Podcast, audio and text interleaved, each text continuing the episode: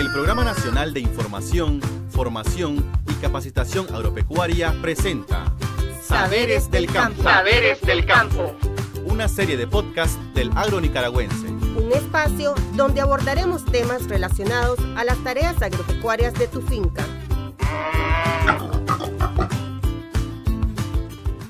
Bienvenidos a este episodio de Saberes del Campo, el podcast del agro nicaragüense, creado en el marco del Programa Nacional de Información, Formación y Capacitación Agropecuaria. Yo soy Luis Reyes. Y yo, Natalia González. Hoy tenemos otro interesante tema para las familias de nuestro país, por sus beneficios tanto para el consumo como para la exportación. Nos estamos refiriendo a la sanidad e inocuidad de la leche. La producción de leche se hace con la intención de proporcionar un alimento de alto valor nutritivo para el ser humano. Cada día se reconocen más las cualidades de este producto en la alimentación de niños, adultos y personas de la tercera edad.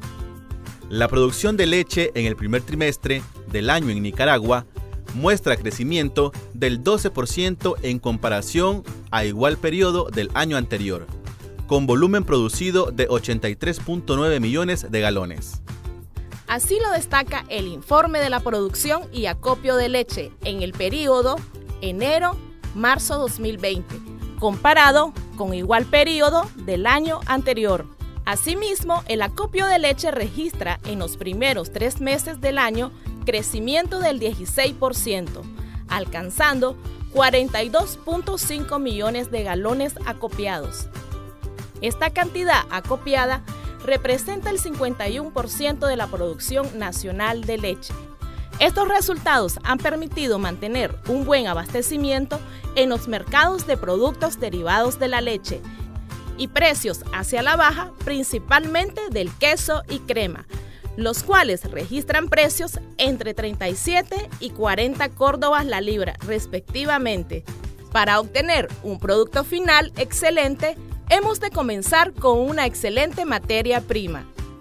Para ampliar más esta información, nos acompaña el especialista del MEZCA, compañero Bismar Antonio Rodríguez Martínez, quien nos hablará sobre la importancia de la sanidad e inocuidad de la leche. Muchas gracias por la invitación y permitirme compartir esta información que es muy importante para las familias nicaragüenses, fundamentalmente aquellas que viven en las zonas rurales que se dedican a la producción de leche obtenida de ganado bovino. Para iniciar este tema, consideramos relevante explicar a nuestros amigos oyentes qué entendemos por sanidad e inocuidad de la leche. Eh, bueno, la inocuidad de la leche es el conjunto de medidas que incluyen las buenas prácticas pecuarias, eh, desde la producción, ordeño, almacenamiento y distribución de la leche, para asegurar que una vez ingeridos no representen un riesgo para la salud. En el mercado actual, tanto las plantas procesadoras de productos lácteos como los consumidores tienen mayor exigencia respecto a la calidad de la leche. Esta leche tiene que ser fresca principalmente en términos de inocuidad. Es por eso que los productores lecheros, además de asegurar un determinado nivel productivo, deben considerar la ejecución de procedimientos sanitarios de las lecherías que reduzcan al mínimo la contaminación microbiológica, haciendo mayor énfasis en la prevención tanto de la contaminación química y física de la leche, principalmente en la etapa de ordeño, dado que es el momento de la obtención de la leche y es donde existen mayores riesgos de contaminación. Díganos, compañero Bismar, ¿a qué nos referimos con calidad de la leche? Bueno, esto es muy, esto es muy sencillo, ¿verdad? Para entenderlo. Se entiende por calidad de la leche el producto íntegro, normal y fresco obtenido del ordeño higiénico e ininterrumpido de la vaca sana. La leche cruda de buena calidad no debe contener residuos ni sedimento. Debe presentar color, olor, sabor y textura a la leche. No debe contener sustancias químicas, por ejemplo antibióticos y detergentes no debe tener calostro, sangre u otros elementos extraños en suspensión. Ejemplo, no utilizar la leche de la vaca entre una o dos semanas después del parto. ¿Qué significa esto? Hay vacas que pueden presentar eh, grúmulos de sangre, ¿verdad? Y esto no va a ser el color y ni el olor característico a la leche. En ese sentido, para asegurar la calidad de la leche, ¿cuáles son esas medidas que debe tomar el productor? Aquí podemos hacer uso de las buenas prácticas de ordeño. Estas son actividades que se realizan antes, durante y después del ordeño. Para llevar de un orden cronológico vamos a hablar antes del ordeño. La limpieza local del ordeño, el arreo de la vaca que tiene que ser suavemente, ¿verdad? sin maltratarla, el amarrado eh, del ternero hacia la vaca, ¿verdad? y el lavado de las manos y brazos del ordeñador. Eh, tiene que ver también con la preparación y el lavado de los utensilios de ordeño. Eh, durante el ordeño, aquí tiene que tener ropa limpia y adecuada para ordeñar, lavado y secado de los pezones. Pero aquí en el secado de los pezones, verán, en el, secado tiene eh, con un trapito, ¿verdad? Para que no queden residuos. despunte del ordeño de la vaca y la prueba de la mastitis. En el caso, después del ordeño, hay que sellar los pezones con yodo. Hay que filtrar la leche recién ordeñada. El lavado de los utensilios del ordeño. La limpieza del local del ordeño y el traslado de la leche y almacenamiento. Se recomienda que el productor coloque las pichingas de leche dentro del tanque, las cuales deben estar sumergidas en el agua hasta el cuello, con temperaturas aproximadas de 25 grados. Pero aquí hay que tener cuidado porque si esa pichinga va mal tapada y la tiene al cuello y se le va agua, esa leche ya queda contaminada con agua, o sea, queda adulterada. También se recomienda que la leche se almacene en los centros de acopio a temperaturas de 4 grados y se mantenga la temperatura hasta la cisterna, o sea que es cuando llega la pipa ya a cargar al centro de acopio. Para identificar la calidad de la leche que se está comercializando o, consumiendo, este producto debe ser sometido a una serie de pruebas. Díganos, compañero Bismar, ¿y qué pruebas es sometida la leche cruda antes de comercializarse o de consumirse? Interesante la pregunta. Se pueden realizar una serie de pruebas que consisten en lo siguiente. Por ejemplo, un productor puede realizar una prueba de mastitis visual y además con reactivo.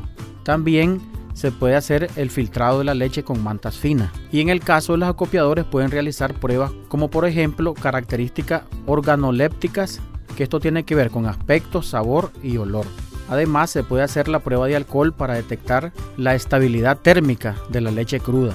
También se puede hacer el filtrado de la leche con mantas finas, determinación de la acidez de la leche, prueba de sedimento, prueba de inhibidores, crioscopia, determinación de la densidad de la leche, prueba para determinar la adición del almidón o maicena, prueba para determinar la adición de formalina, prueba de fermentación de la leche, que no venga agria, ¿verdad? Eso tiene que ver con, la, fermentación. Y en ese sentido, ¿qué requisitos deben cumplir los productores que comercializan la leche en establecimientos o acopios? Esto es muy importante porque los productores deben de cumplir con algunos aspectos básicos, como por ejemplo tener establo fijo o sitio de ordeño, disponer de agua potable tratada para disponer de papel filtro, coladores de acero inoxidable, de plástico o aluminio, en los establos fijos o sitios de ordeño, el estiércol deberá retirarse diariamente y su disposición final previo tratamiento. Se llevará a cabo en un lugar que evite contaminación de insectos y roedores. Los utensilios y equipos que tengan contacto con la leche deberán ser de material inerte que permita su fácil lavado y desinfección después de cada uso. Las sustancias para el lavado y desinfección de los materiales deberán estar aprobados por las autoridades correspondientes, disponer de un programa de control de vectores, disponer de un sistema adecuado de tratamiento de aguas residuales. Y además disponer de un registro y un plan sanitario. Pero esto tiene que ver bastante, ¿verdad? Que en el caso esto es lo ideal, pero el productor eh, eh, está haciendo algunas eh, disposiciones y actividades de esta, pero esto es lo ideal que nosotros necesitamos para que él obtenga más ingresos para la familia desde nuestro gobierno cuáles han sido esas buenas prácticas y procedimientos que se están promoviendo para mantener la calidad e inocuidad de la leche. Bueno, aquí el gobierno, a través del Sistema Nacional de Producción, Consumo y Comercio, ha impulsado a nivel nacional actividades desde el 2007, asimismo desde el IPSA y el MEFCA. Se han venido fortaleciendo a través de capacitación y acompañamiento en capacidades a protagonistas en temas manejo reproductivo, alimentación, buenas prácticas de ordeño, transformación y agregación de valor de productos lácteos.